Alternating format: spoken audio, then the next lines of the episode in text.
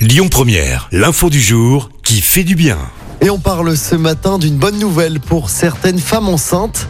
Les futures mamans qui vivent à plus de 45 km d'une maternité peuvent désormais avoir accès gratuitement à un hébergement durant les 5 jours précédant leur accouchement.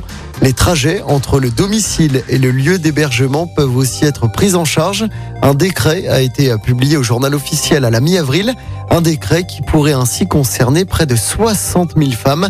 Dans six départements métropolitains, plus de 10% des femmes habitent dorénavant à plus de 45 km d'une maternité. Selon une étude entre 2000 et 2017, 221 maternités sur un total de 717 ont en effet fermé en France. Écoutez votre radio Lyon Première en direct sur l'application Lyon Première, lyonpremière.fr et bien sûr à Lyon sur 90.2 FM et en DAB+. Lyon